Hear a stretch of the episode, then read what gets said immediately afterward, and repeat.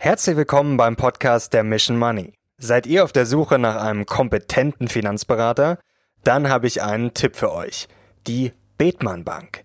Bei der Privatbank bekomme ich eine individuelle Beratung und Anlagestrategie mit aktuellen Informationen zum Börsenmarkt. Zum Beispiel allgemeine Informationen zu Risiken im Markt, eine Einschätzung zur Inflation und Überlegungen zum Wirtschaftswachstum im kommenden Jahr. Mit der Kompetenz und den Hintergrundinformationen am Markt lässt sich euer Portfolio leicht gestalten und die Diversifikation strategisch langfristig ausrichten. Und noch ein Tipp. Bei der Bethmann Bank erhalte ich auch Zugang zu vielseitigen Anlagemöglichkeiten im Bereich Private Equity, in die ich sonst als Privatanleger gar nicht so einfach investieren könnte. Fachwissen, Exklusivität und guter Service. Es lohnt sich, mehr zu erfahren surft einfach auf betmannbank-investment.de slash podcast. Und jetzt viel Spaß beim Podcast.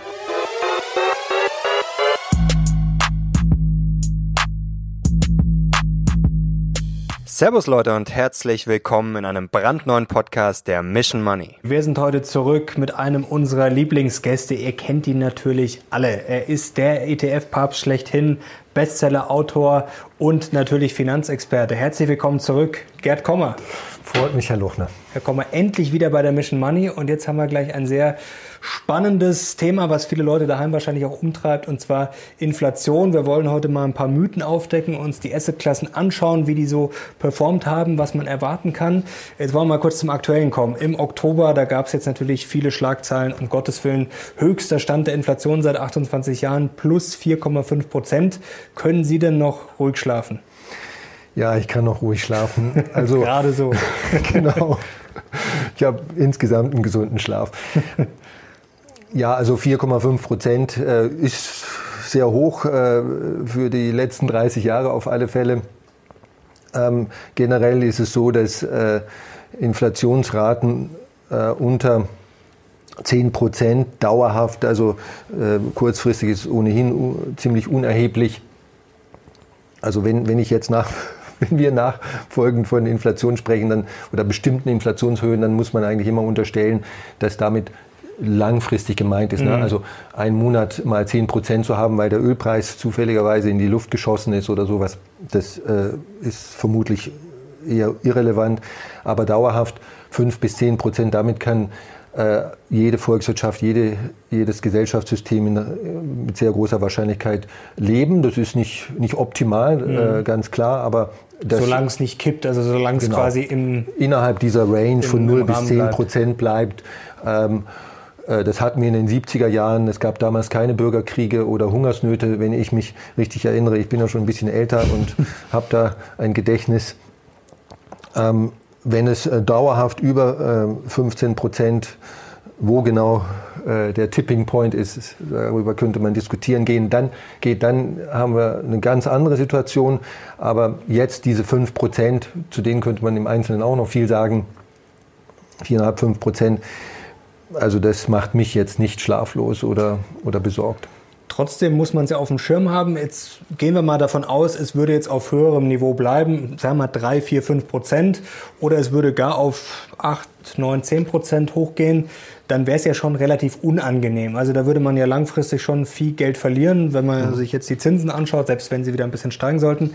Ähm, wie schützen Sie sich denn vor Inflation? Denn man muss natürlich, wenn das jetzt bleibt, muss man ja irgendwie sich anpassen, oder?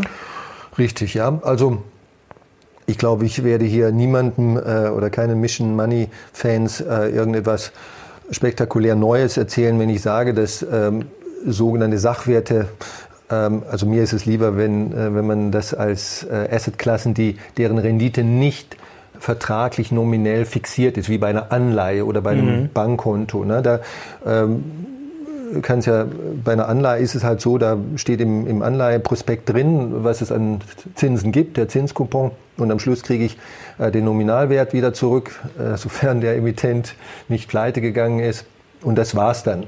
Mehr mhm. Rendite gibt's halt nicht. Zwischendurch könnte ich ein bisschen durch äh, Spekulationen im Sinne von Kursänderungen eventuell eine höhere Rendite erzielen, wenn ich, wenn ich äh, äh, Stockpick oder Asset Picking mache und so weiter. Aber das ist ein, Asset, äh, dessen Rendite nach oben vertraglich fixiert ist und bei, bei Aktien, bei Gold, bei sogenannten Sachwerten ist das äh, nicht der Fall, bei Immobilien auch nicht. Ähm, und diese sogenannten Sachwerte haben schützen langfristig, aber ich betone hier ganz, ganz stark, mhm. das ist mhm. mir sehr, sehr wichtig, langfristig äh, gut vor Inflation. Das heißt aber nicht, dass sie kurzfristig gut vor Inflation mhm. schützen. Äh, kurzfristig kann es gerade umgekehrt sein. Da habe ich jetzt ein schönes Zitat von Ihnen. Kurz- und mittelfristig scheren sich Aktienrenditen um Inflation genauso wenig wie Teenager um das Tanzverbot an Karfreitag. So ist das es. Das müssen Sie uns erklären. Ja. Also nehmen wir mal das Kalenderjahr 2008 vor 12, 13 Jahren. Äh, mhm. Damals äh, waren wir mitten in der Finanzkrise, in der großen Finanzkrise, oder am Höhepunkt, wenn man so will, nahe am Höhepunkt. Und im Kalenderjahr 2008 hatten Aktien so circa minus 40 Prozent Rendite, der DAX oder der MSCI World. Einzelne Aktien natürlich noch äh, wesentlich mehr oder auch weniger. Die deutsche Inflation war damals etwas über 1 Prozent mhm. und für Sparbuch gab es damals so irgendwo zwischen 1 und 2 Prozent. Sogar vielleicht einen Schnaps mehr äh, damals noch. So, ich frage jetzt mal rhetorisch ins Publikum quasi minus 40 Prozent Rendite, Inflationsschutz, hallo? da halte ich jetzt aber dagegen und sage, das ist jetzt aber Cherrypicking, sich jetzt ein Jahr rauszupicken, hm. da finde ich ja immer was, was dann besser oder schlechter performt. Nee, das ist kein Cherrypicking, finde ich. Ähm, es gibt äh, in den letzten 100 Jahren, so weit gehen ja Aktienrenditen oder äh, qualitätsmäßig zuverlässige Aktienrenditen zurück, mhm. 120 Jahre rund für die meisten Länder. Ähm, gab es viele, viele Zehn-Jahres-Perioden und teilweise sogar noch länger in einzelnen Ländern, in denen Aktien die Inflation nicht ausgeglichen haben, also eine okay. negative Realrendite hatten über zehn Jahre, zehn plus Jahre. Beispiel von 1970 bis 1982 hatten deutsche Aktien eine niedrigere Rendite kumulativ als die Inflation über diese zwölf Jahre. Aber wir brauchen gar nicht 50 Jahre zurückgehen. Von 2000, äh, von Januar 2000, als die Internetblase anfing zu platzen, bis ungefähr 2012, elf Jahre ungefähr oder, oder auch mhm. zwölf Jahre, ähm, war es sehr ähnlich, nicht ganz so extrem. Ähm, also über zwölf Jahre ähm, schafften es ähm, Aktien nicht, die Inflation auszugleichen. Und solche Perioden von, von über fünf oder zehn oder teilweise noch länger Jahren äh, gibt es eben wiederholt in der Geschichte. Mhm. Und es gibt natürlich auch für Immobilien, damit das mal ganz klar ist. Und es gibt es natürlich auch für Gold, damit es auch klar ist. Also ähm, diese Sachwerte schützen kurzfristig sehr schlecht vor Inflation, mittelfristig auch nicht besonders gut und nur langfristig schützen sie einigermaßen gut vor Inflation, aber nicht hundertprozentig zuverlässig. Die Frage ist jetzt quasi, was der zwingende Zusammenhang mit der Inflation ist oder vielleicht auch die Korrelation. Denn klar, wenn, wenn ich mir jetzt einen Zeitraum raussuche, in dem Aktien schlecht laufen, wie zum Beispiel 2008 oder jetzt 2000 bis 2012, dann ist es ja klar, wenn Aktien einfach schlecht laufen, sind sie schlecht und dann ist natürlich im Zweifel die Inflation äh, höher. Aber wie sieht es denn jetzt aus, wenn wir ich sag mal, eine höhere Inflation haben und Aktien gut laufen? Also das gibt es ja auch. Genau, also es gibt alle möglichen Konstellationen. Also meines Erachtens, ähm, wenn man mal vorausschickt, und das ist mir auch wieder wichtig zu sagen, dass äh, man Aktien äh, sowohl Einzelaktien oder insbesondere Einzelaktien, aber auch die Assetklasse Aktien kurz- und mittelfristig nicht prognostizieren kann. Also das sehen natürlich viele Menschen anders. Ich sehe es so wie die Wissenschaft, dass ähm, äh, kurz- und mittelfristig äh, Aktienkurse einem sogenannten Random Walk, einem mhm. Zufallslauf, Begriff aus der Physik, ähm, folgen, also nicht prognostizierbar sind oder nicht zuverlässig prognostizierbar sind, ähm, dann ähm, dann, dann, dann kann man sagen, dass äh, da letztlich überhaupt keine Aussage möglich ist über einen äh, möglichen Inflationsschutz. Wenn das Bewertungsniveau, das selbstverständlich eine äh, Auswirkung hat oder eine Relevanz hat für die äh, sogenannte erwartete Rendite in die Zukunft gerichtet, also das, was ich statistisch an Rendite erwarten kann, ähm, auf der Basis von 100 Jahre Daten und ökonomischer Sachlogik, ähm, dann ist es so, hohe Bewertungen führen zu niedrigen erwarteten Renditen. Mhm. Und niedrige Bewertungen führen zu hohen erwarteten Renditen. Ne? Aber bringt mir dieses Wissen, also Bewertungen kann man ja leicht messen, Kurs-Gewinn-Verhältnis, Kurs-Buchwert-Verhältnis und ähnliche Kennzahlen bei Aktien, ähm, bringt mir dieses Wissen kurz- und mittelfristig was? Und ich würde eher sagen, nein. Aber trotzdem ist es, ist es wichtig, Bewertungen zu kennen und äh, sich darüber im Klaren zu sein, was sie bedeuten. Der globale Aktienmarkt ist heute etwas höher bewertet. Jetzt kann man wieder lang diskutieren, was Aber nur etwas, also etwas, nicht komplett. Also so 20 Prozent etwa höher mhm. bewertet.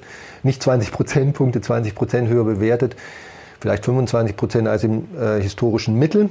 Mhm. Woher kommen diese 25 Prozent höhere Bewertung? Die kommen im Grunde genommen, wenn man etwas tiefer reinbohrt, äh, aus dem aus zwei Subsegmenten des globalen Aktienmarktes. Das eine ist regional gesehen die USA, mhm. sehr hohe Bewertungen. Dort ist die Bewertung weit, weit höher als nur die Überbewertung, als nur 20 Prozent. Mhm. Und äh, was Branchen anbelangt, aus dem Hightech-Sektor, also die Netflixes und Facebooks dieser Welt, diese Art von Aktien, äh, die sind auch sehr, sehr hoch bewertet. Und wenn ich die zwei Segmente, also einmal das regionale Segment USA und einmal das Hightech-Segment in Branchenhinsicht Fußnote, die beiden überschneiden sich sehr stark, weil, mhm. weil äh, diese ja, Hightech-Aktien, ob es einem gefällt oder nicht, eben tendenziell in den USA konzentriert sind, äh, rausnehme, dann und sozusagen ein, ein Weltaktienmarkt, das wäre dann 60, 70 Prozent des globalen Aktienmarktes, habe ex-USA und ex-Technologiesektor, mhm. dann habe ich überhaupt keine Überbewertung, dann habe ich wahrscheinlich eine Unterbewertung. Äh, und äh, wer sich, wer sich, wer äh, sozusagen dieses Argument kauft, wer, wer daran glaubt, der kann sich ja leicht schützen, indem er einfach diese beiden Segmente untergewichtet mhm. oder komplett rauslässt. Kommen wir nochmal zur Inflation zurück. Es wird ja sehr gerne gesagt, mit Aktien kann man gar nichts falsch machen, weil wenn die Preise steigen, dann verdienen ja die Unternehmen auch mehr. Was sagen Sie denn dazu? Ja, träumen weiter, würde ich sagen. Träumen Sie weiter. Nein, äh, das meinen Sie ja wahrscheinlich gar nicht. Also ob äh, Unternehmen erhöhte Kosten, Rohstoffkosten, Rohmaterialkosten, Gehaltskosten und so weiter weitergeben können, ob sie diese Pricing Power haben, äh, das ist halt äh, immer die Frage. Manche Unternehmen können es, manche Unternehmen können es nicht. Ähm, hängt auch von der Konjunktur ab. Ähm, und deswegen würde ich mich darauf kurz- und mittelfristig, jetzt sind wir schon wieder beim Zeithorizont, aber da, das ist halt nun mal das äh, Entscheidende, wenn ich über Inflationsschutz spreche. Ähm, äh, kurz- und mittelfristig kann ich dazu nicht viel sagen. Langfristig muss es so sein. Ne? Also sonst mhm. würden ja alle Unternehmen pleite gehen, wenn sie ihre Kosten nicht äh, und auch gestiegenen Kosten nicht reinverdienen könnten. Aber wie gesagt, ob sie es in den nächsten fünf Jahren können, mhm. das ist nicht so leicht zu beurteilen. Aber halten wir schon mal fest, langfristig Aktien alternativlos. Ja. Genau, ja, würde ich auch so sehen, ja. Können wir das schon mal festhalten? Jetzt mal ein Szenario für die kommenden Jahre. Also Sie haben es gerade gesagt, Bewertungen teilweise hoch. Ähm, jetzt gehen wir mal davon aus, die Mega-Renditen sind jetzt vielleicht schon weg oder zumindest für die kommenden zehn Jahre können wir jetzt vielleicht nicht mehr 15 äh, Prozent oder 10 Prozent äh, pro Jahr haben. Setzen wir das mal voraus und wir hätten eine höhere Inflation und der Markt würde dann einfach mal, ich sage jetzt mal, seitwärts laufen oder nicht wirklich gut. Ähm, Wäre dann ein ETF wirklich die beste Option? Sind dann nicht so Unternehmen, klar, ich muss die richtigen auswählen, das ist natürlich schwierig, klar, aber trotzdem sind dann Unternehmen, die wirklich Monopolisten sind, die Preissetzungsmacht haben, nicht die bessere Wahl als jetzt ein ETF? Also letzten Endes sprechen Sie von Stockpicking. Ich muss, mhm. ich, äh, muss mir durch eine entsprechende Fundamentalanalyse schauen, ob äh, mein Unternehmen diese Pricing Power hat, ähm, diese Preisfestsetzungsmacht. Mhm. die Sie gerade beschrieben haben. Wenn ich der Meinung bin, ja, dann äh, könnte das unter dem Blickwinkel also Inflationsschutz äh, eventuell eine gute Aktie sein könnte, aber trotzdem noch vieles schiefgehen, Klar. Äh, das eben in dieser Analyse quasi nicht äh, berücksichtigt wurde. Also ich, ich persönlich, ähm, Sie wissen, ich bin kein, kein Stockpicker. Ich äh, halte nichts von Einzelwert investieren für Privatanleger.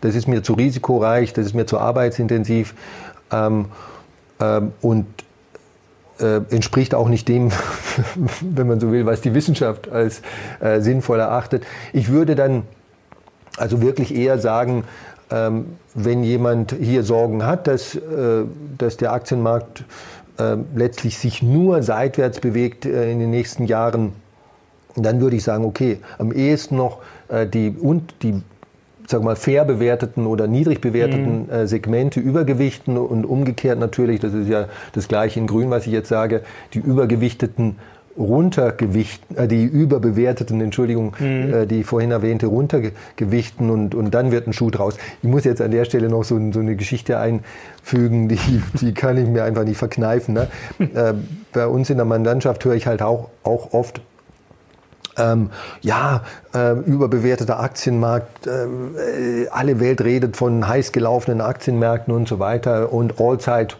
All-Time-High äh, etc. Was, was, was tun Sie denn jetzt, ähm, äh, Herr Kommer? Und dann, dann, dann, dann sage ich also, bisschen äh, erzähle ich das, was ich vorhin schon erzählt habe. Mhm. Ist denn der, der, der globale Aktienmarkt tatsächlich so überbewertet?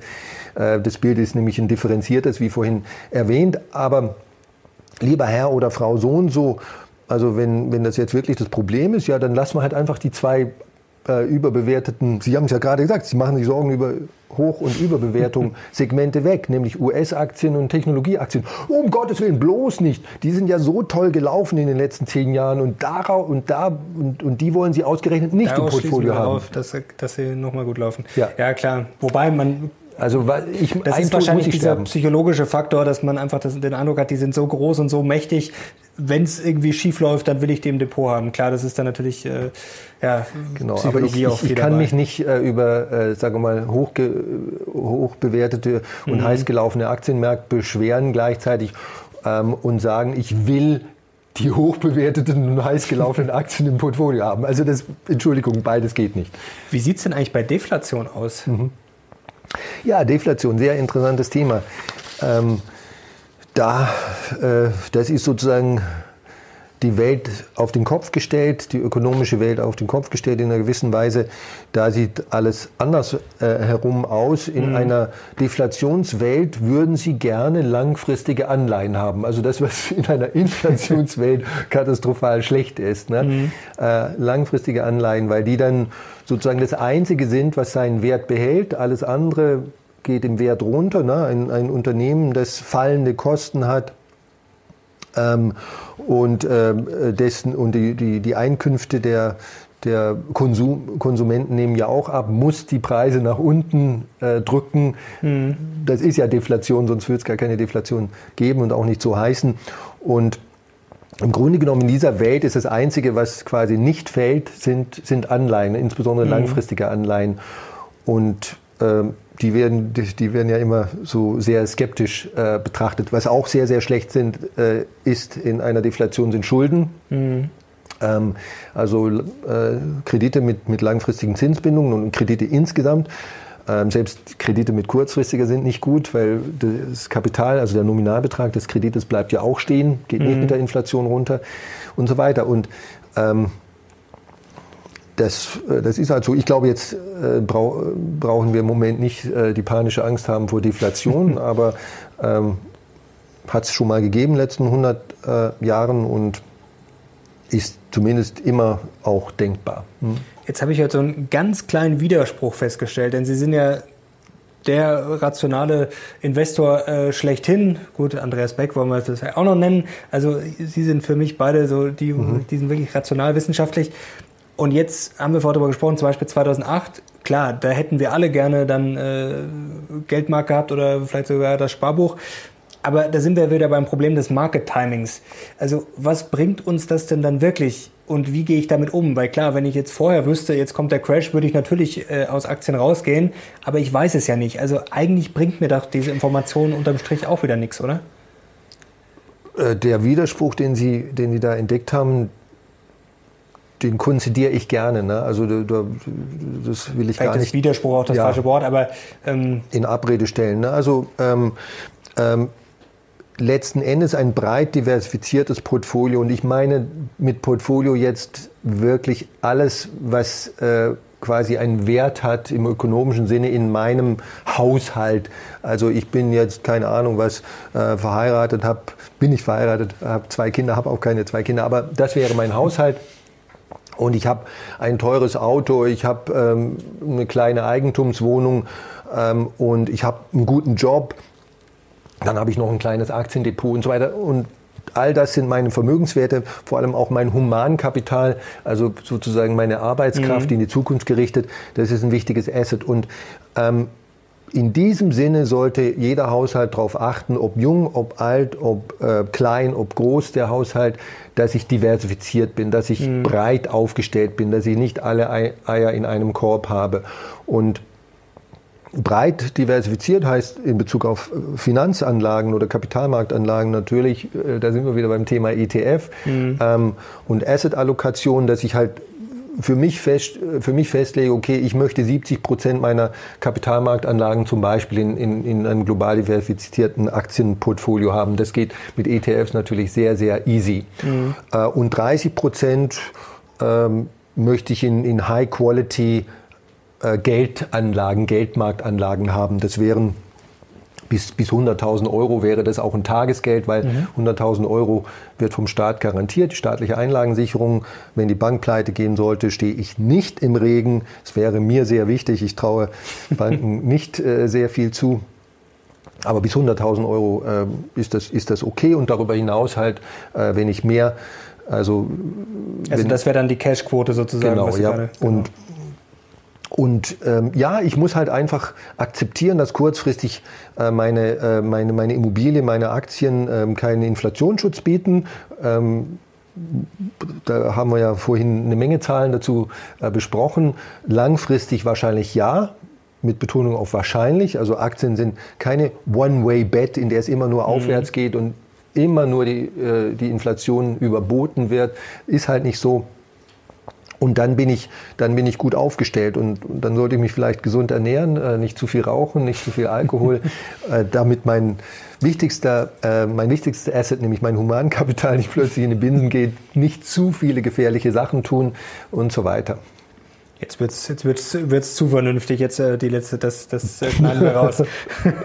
nee, Spaß beiseite. Natürlich klar, das ist natürlich das Wichtigste. Gesundheit gerade in diesen Zeiten wird einem das vielleicht noch mal mehr bewusst als sonst. Schlimm genug, dass man das sonst vielleicht gar nicht so auf dem Zettel hat. Ähm, ganz kurz vielleicht mal. Also die zentrale Botschaft ist dann, so wie das äh, Nassim Taleb vor ein paar Tagen auch ganz schön gesagt hat, dass Cash eigentlich gar nicht so schlecht ist. Also es wird ja mittlerweile verteufelt. Wird ja gern gesagt, ja nach dem Motto, wer jetzt äh, auch nur ein Prozent Cash hält, der ist ja sowieso doof und und mhm. alles rein. Ähm, also Cash quasi kurzfristig durchaus gut, langfristig natürlich dann aber trotzdem eine Katastrophe. So ist es. Also mit, mit, mit Cash, äh, Cash is Trash, den Spruch gibt's ja, äh, kann ich selbstverständlich langfristig keine nennenswert positive Realrendite, also über die Rendite über die Inflation hinaus erreichen. Das war immer schon so, äh, die letzten 120 Jahre schon so. Wir haben dazu auch mal einen Blogbeitrag geschrieben. Äh, bei uns auf dem YouTube-Kanal gibt es auch so ein paar mhm. Inflationsvideos, die solche Dinge ansprechen.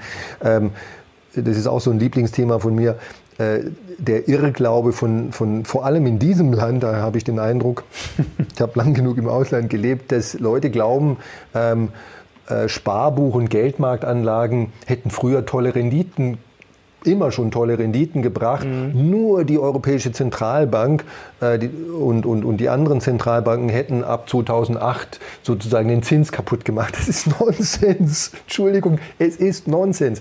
Für Geldmarktanlagen gab es in den letzten 120 Jahren, wenn ich die jeweils besten Länder, also Schweiz, Norwegen, USA, hernehme, von Deutschland brauche ich gar nicht zu sprechen, weil wir in den ersten 50 Jahren des 20. Jahrhunderts ja zweimal einen ziemlichen Fuck-up hatten mhm. äh, und deswegen unsere äh, Finanzarchitektur äh, in die Binsen ging.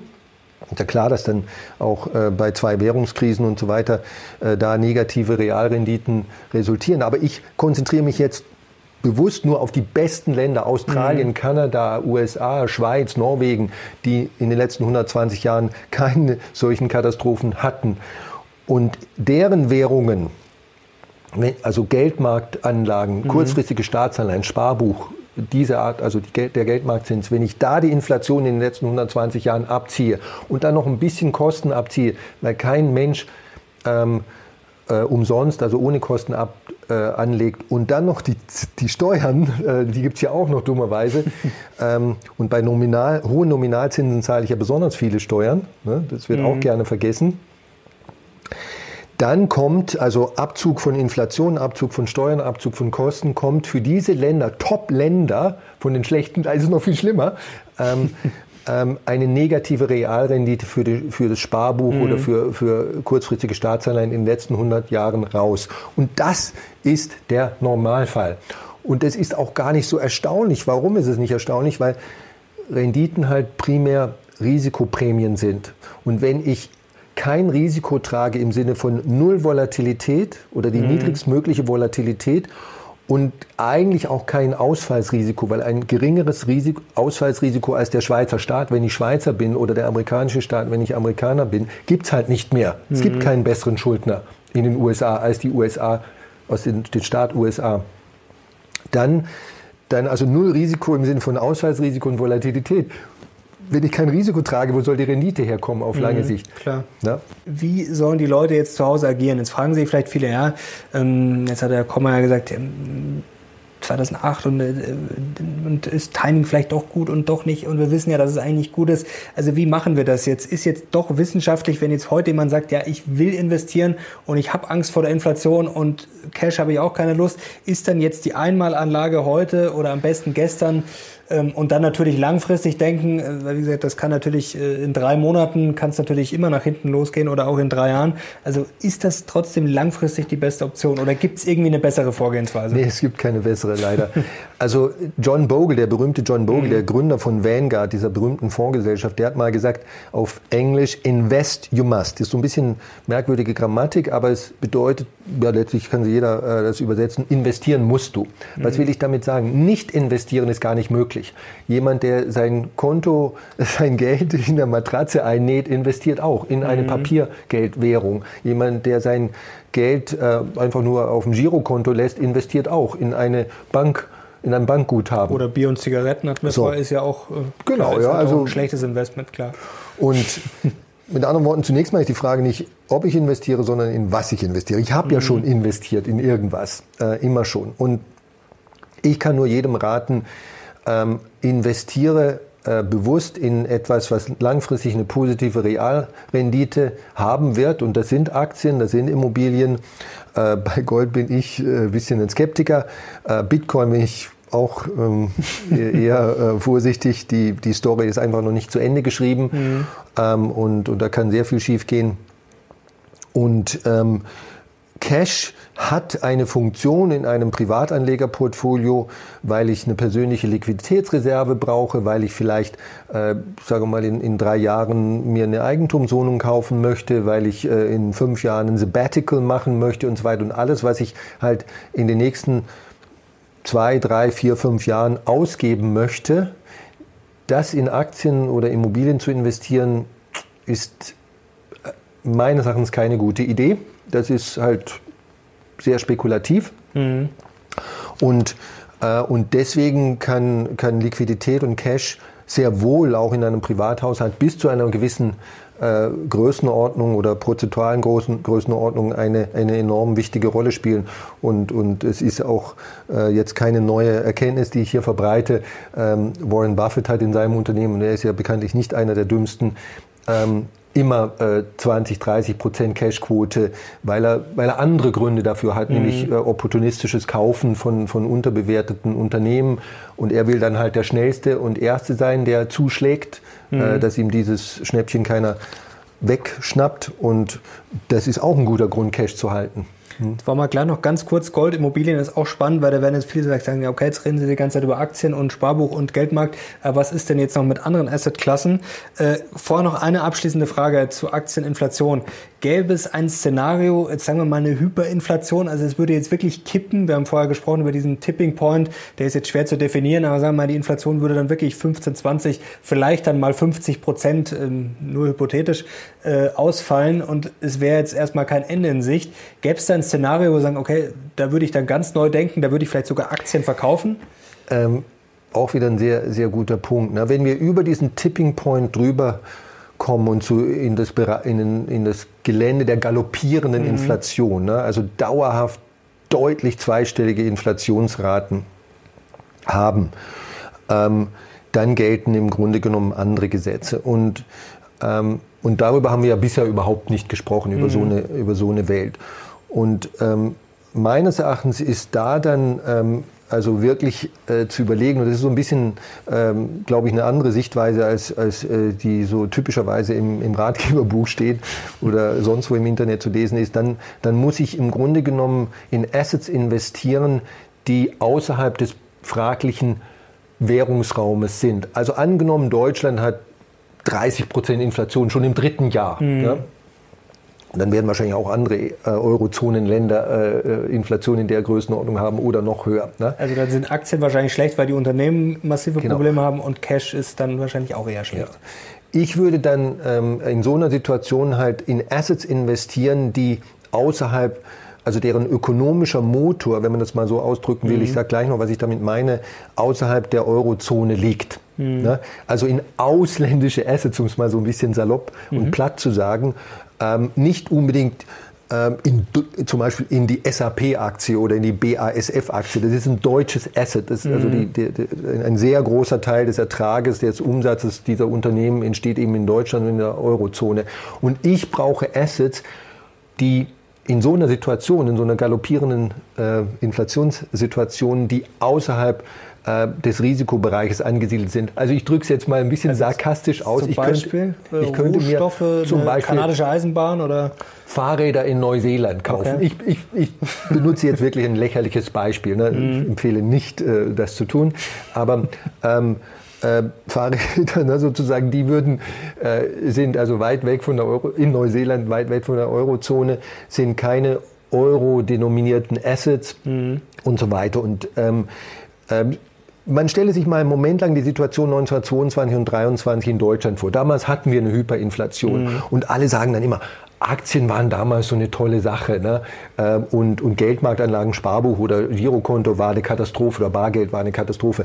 Ja, das stimmt. Aber noch schlauer wäre es gewesen, in ausländische Assets zu investieren. Deutsche Aktien 1922 und 1923, damals konnte man noch nicht in ETFs investieren. ähm, waren wahrscheinlich vielfach auch eine sehr schlechte Sache, weil die in, in so einer chaotischen Situation, mhm. wie wir sie in Deutschland 22, 23 hatten, trotz ihrer Preisfestsetzungsmacht ähm, im Grunde genommen äh, oft in die Binsen gegangen sind, Konkurs gegangen sind. Vor allem, weil da ja kein vernünftiger Ausländer, genau. sag ich mal, mehr investieren ja. würde also, ja. oder dann sein Geld ja. abzieht im Zweifel. Und wenn ich damals äh, meinetwegen PKWs gekauft hätte, äh, die in Kanada stehen, einfach mhm. nur bei einem Gebrauchtwagenhändler in Kanada mein ganzes Vermögen in, in, gebrauchte Autos investiert hätte, wieder ein lächerliches Beispiel. Aber ich will halt illustrieren durch Übertreibung ausländische Assets, dann wäre ich auf der sicheren Seite gewesen. Ne? Und ähm, in so einer, in so einer Hyperinflation, also galoppierenden Inflations- äh, Situation im Euro oder sogar noch schlimmer Hyperinflation, dann ist es viel wichtiger, Assets im Ausland. Ich hätte auch in, in, in kanadische, äh, kanadische Dollar in ein kanadisches Sparbuch investieren können. Ne? Mhm. Das hätte seinen Wert behalten. Also das ist eine ganz andere Denke als jetzt äh, Finanzan oder Geldanlagen versus Sachwerte. Ähm, nein, ich sage eher, ausländische Werte, deren ökonomische Substanz, ökonomischer mhm. Motor außerhalb der, der, der, der Risikozone ist, versus inländische Werte, auch Sachwerte, die innerhalb der Risikozone sind. Wie sieht es denn jetzt noch mit Gold und Immobilien aus, ähm, um das vielleicht noch kurz äh, anzureißen? Ja. Würde man jetzt denken, Hyperinflation in Immobilie, wenn alles quasi um uns herum zusammenbricht, dann wäre eine Immobilie schon mal gut, weil die, ja, ja also die steht ja zumindest schon mal, die kann man jetzt keiner wegnehmen. Ähm, und Gold hat ja auch den Ruf, wobei wir jetzt ja sehen in den letzten Monaten, theoretisch müsste Gold ja durch die Decke gehen, tut es aber nicht. Ja. Also Gold ist natürlich ein globales Asset, das kann man keinem einzelnen mhm. Land zuordnen, wie Rohstoffe äh, allgemein. Ähm, der Tendenz nach ist Gold äh, in einer ähm, Inflations, starken Inflationssituation wahrscheinlich ein gutes Asset, vor allem wenn so eine schockartige mhm. Erhöhung kommt. Ne? Das ist jetzt nochmal ein Spezialaspekt. Ne? Steigt die Inflation schnell und schockartig, überraschend ähm, oder steigt sie peu à peu über einen langen, langen mhm. Zeitraum ganz gemächlich und kommt dann auch auf 15 Prozent. Also das ist nochmal ein Unterschied. Also ich meine, beim Schock würden dann viele sagen, okay, jetzt kaufe ich doch lieber Gold, äh, bevor ja, das also, Geld absäuft. Also in so einer schockartigen Situation, die ist natürlich schwer zu prognostizieren. Ja, investieren. Klar. Äh, da ist Gold wahrscheinlich gut. Ähm, das kann man auch statistisch zeigen. Ähm, da findet so eine Art Flucht ins Gold statt. Ähm, bei Immobilien das ist ein, viel, viel schwierigerer Fall. Da haben wir wieder dieses Inland-Ausland-Problem. Mhm. Ne? Wenn, wenn ich äh, in Deutschland so eine galoppierende Inflation hätte, dann würde hier äh, im Land vieles ökonomisch gesehen schlecht laufen, sehr schlecht laufen. Ähm, Leute würden, also die Arbeitslosigkeit würde stark steigen, Leute könnten ihre Mieten nicht mehr bezahlen. Ähm, ähm, der Staat würde vielleicht so wie 1922, 1923 wieder eine Mietpreisbremse war damals so, mhm. die erst 1944 kurioserweise aufgehoben wurde und, und so eine Mietsteuer, Miet, ähm, ich glaube Mietzinssteuer, so ähnlich hieß die, auf die Bruttomiete ähm, ähm, ein, also einführen und so weiter. Und deswegen klar ist, äh, sind Immobilien in so einer Situation besser als ein Bankkonto, aber noch besser ist Assets im Ausland. Mhm. Ne? Und äh, daher ist finde ich es merkwürdig, dass Leute, die äh, sehr viel Angst haben vor, vor hoher Inflation oder einer steigenden Inflation, jetzt sagen, ich äh, setze auf Immobilien in Deutschland in einer Situation, in der Immobilien extrem hoch bewertet sind in diesem mhm. Land, vor allem in mittelgroßen und großen Städten und die ganze Mietdeckelungsdiskussion, Enteignungsdiskussion da ist und Immobilien sowieso, wie gesagt, also ausländische Assets wären besser als inländische Assets. Also in der Situation jetzt nochmal auf Immobilien zu setzen, Fußnote auch noch Klumpenrisiko bedenken, wenn ich schon, äh, wenn schon 50 Prozent oder 80 Prozent meines Vermögens sowieso schon in, in deutschen Immobilien steckt, mhm. muss ich dann noch draufsatteln? Großes Fragezeichen. Also bin ich im Zweifel als Mieter besser bedient, wenn ich dann doch das Aktienportfolio habe? Genau. Und das Schöne am Mieterdasein ist, ich bin selber Mieter, ist, dass in Deutschland also über 50 Prozent aller deutschen Miethaushalte sind Miethaushalte und wahrscheinlich über 90 Prozent, das weiß ich jetzt nicht, das äh, sage ich aus dem Bauch heraus geschätzt, 90, 95 Prozent aller Mietverträge sind nicht inflationsindexiert. Mhm. Das heißt also, wenn die Inflation stark steigt, steigt eben nicht automatisch meine Miete. Das ist ja einer meiner größten Kostenposten im Haushalt, 20, 30 Prozent typischerweise. Und insofern hat ein Mieter in diesem Land hier in Deutschland mhm. äh, typischerweise eigentlich einen häufig übersehenen Inflationsschutz. Ne? Mhm. Weil ein, ein Riesenkostenposition in seinem Haushalt äh, ist nicht, geht nicht hoch mit der Inflation. Letzter Punkt noch Bitcoin. Da sind Sie nicht ganz so bullisch. Wobei Bitcoin muss man ja zumindest zugestehen, zuletzt als ja, wenn man mal über Inflationsschutz spricht, war es angesagter als Gold, wenn man das jetzt mal so rein interpretiert. Also ich finde äh, es lustig, äh, von Bitcoin äh, im Kontext von Inflationsschutz zu sprechen oder überhaupt Wertspeicher. Das sind so lustige Begriffe. Also ein Asset mit der Volatilität von Bitcoin. Aktien sind bekanntlich sehr volatil. Das weiß, glaube ich, hier äh, jeder, der, der mhm. hier zuschaut. Bitcoin ist sechsmal so volatil wie Aktien. Also mehr Volatilität geht nicht mehr. Das ist Turbo-Volatilität. So. Und ähm, äh, Natürlich kann man über Inflation, das haben wir ja am Anfang ausführlich getan, äh, Inflationsschutz äh, viel reden im Sinne von langfristig versus kurzfristig, aber, aber ein, ein Asset mit so einer hohen Volatilität, das, das ist einfach sinnlos über Inflationsschutz zu sprechen. Also Bitcoin ähm, Bitcoin äh, kann, kann ja bekanntlich, ist, es gibt Bitcoin zwölf Jahre und äh, in den zwölf Jahren ist es x-mal um, um 50 Prozent eingebrochen mhm. ähm, und nicht nur über drei Tage. Ähm, und das, das ist kein Inflationsschutz. Also auch langfristig nicht, weil es ja zumindest eins ist limitiert. Das ist ja quasi immer das Argument. Genau, also wenn wenn wir jetzt mal die Wohler rauslassen. Genau, wenn wenn solche Argumente wie dass ähm, mit Quantencomputern vielleicht irgendwann mal ähm, äh, der, der, äh, der eingebaute algorithmische Schutz äh, von, von Bitcoin ge geknackt werden könnte oder äh, eine von den 20.000 anderen ähm, äh, Kryptowährungen, die mit Bitcoin konkurrieren und keinen solchen Schutz haben, also mhm. Schutz gegen unendliche äh, Inflation im Sinne von Vermehrung äh, der, der, der, der Coins. Ähm, wenn, wenn das alles nicht schief geht, ja, dann kann Bitcoin ähm, äh, vielleicht äh, langfristig äh, die tollen Renditen äh, fortsetzen oder, oder ja, also so toll können sie nicht mehr sein in der Zukunft, aber, aber langfristig attraktive Renditen fortsetzen. Dazu muss aber sehr, sehr viel Positives passieren und insbesondere seitens staatlicher also aus, der Sicht der, der Staaten, ob die jetzt China oder USA oder andere Länder sind, äh, muss, darf manches, was da passieren könnte, eben nicht passieren. Und dann, dann kann das alles funktionieren. Also Fazit, Sie schlafen noch gut, Aktien sind alternativlos, aber natürlich langfristig sehen, trotzdem Cash nicht verteufeln und im Notfall Fahrräder in Neuseeland kaufen. Habe ich das so richtig zusammengefasst? Schön formuliert, schön zusammengefasst, Herr Lochner. Also äh, ich würde noch vielleicht als Fußnote äh, anfügen, den heiligen Gral des Inflationsschutzes gibt es halt nicht. Mhm. Mitdenken äh, hilft, äh, Finanzwissen zu haben hilft auch. Aber äh, eine Lösung, de, de, den Königsweg und diesen Silver Bullet Weg, äh, ich bin immer vor Inflation geschützt, egal was kommt, den gibt es nicht. Das ist das perfekte Schlusswort. Herr Kommer, herzlichen Dank. Hat wie immer großen Spaß gemacht. Ich habe zu danken, Herr Lochner. Und danke euch fürs Zuschauen. Und wenn ihr Gerd Kommer wieder sehen wollt, dann gebt mir einen Daumen nach oben. Dann äh, machen wir eine kürzere Pause als diesmal. Also ähm, das kriegen wir auf jeden Fall hin. Bald wieder. Ich glaube, wir finden auf jeden Fall spannende Themen und mir macht das immer sehr großen Spaß. Ich glaube euch auch. Also fleißig Daumen hoch und natürlich kommentieren. Also was seht ihr da im Moment vorne? Also wir haben, glaube ich, heute schon einige Themen geliefert. Da könnt ihr schön euch austoben. Danke Ihnen. Danke euch. Wir sind jetzt raus. Bis zum nächsten Mal. Ciao.